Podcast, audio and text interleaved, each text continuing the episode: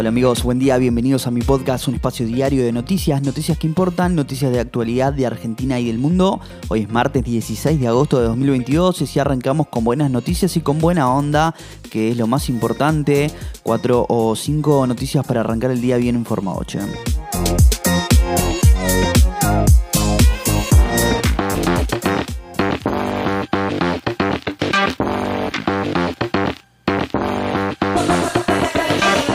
Hoy la expectativa por el anuncio del gobierno de cómo se implementará la quita del subsidio a los servicios energéticos. Se espera una fuerte suba en el agua para los usuarios del AMBA y en la capital federal. Además, esta semana comenzarán a tomarse los exámenes para renovar la licencia de conducir en la calle. Repasemos los temas más relevantes para arrancar el día bien informado. ¿eh?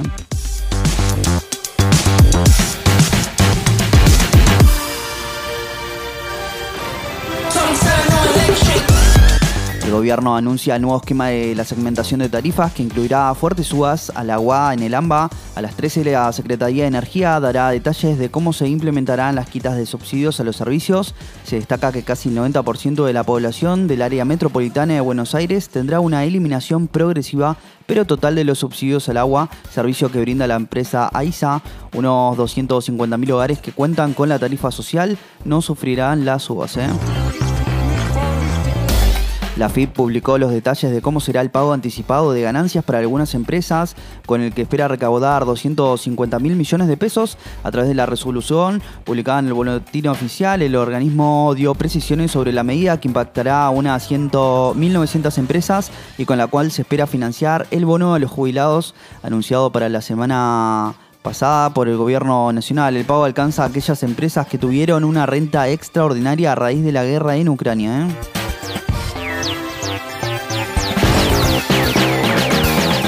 Desde mañana los exámenes para sacar la licencia de conducir en Cava serán en la calle. La nueva modalidad comenzará en la Comuna 12 y se extenderá luego a otras zonas de la ciudad. Vehículos de doble comando servirán para tomar la prueba en circuitos preparados de 500 metros. ¿eh? El talibán conmemoran junto a la antigua embajada de Estados Unidos su primer año turbulento en el poder de Afganistán. Ayer declarado feriado, muchos talibanes cantaron y se tomaron selfies en la Plaza Masud, una gran rotonda ornada con banderas blancas del Emirato Islámico frente a la antigua embajada de los Estados Unidos. A un año de que tomaran el poder, las agencias de ayuda aseguran que la mitad de sus 38 millones de habitantes sufre pobreza extrema. ¿eh?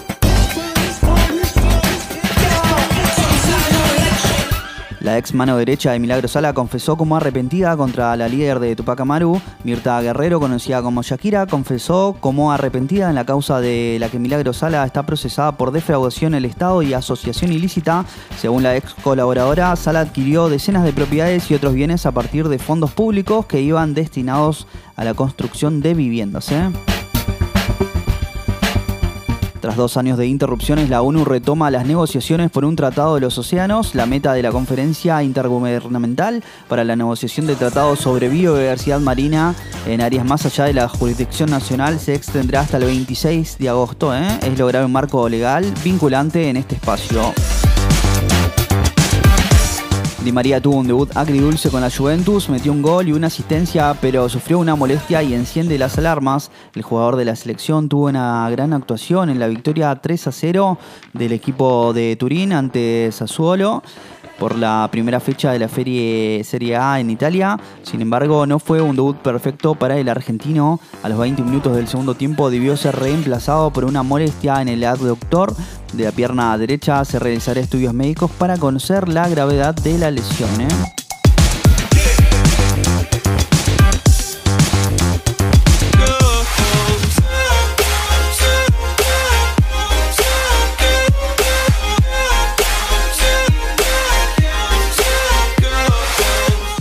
Bueno amigos, si llegaste hasta acá te lo agradezco mucho. No olvides suscribirte, darle al follow y compartir. Te espero mañana con más noticias. ¿eh? Chau, chau.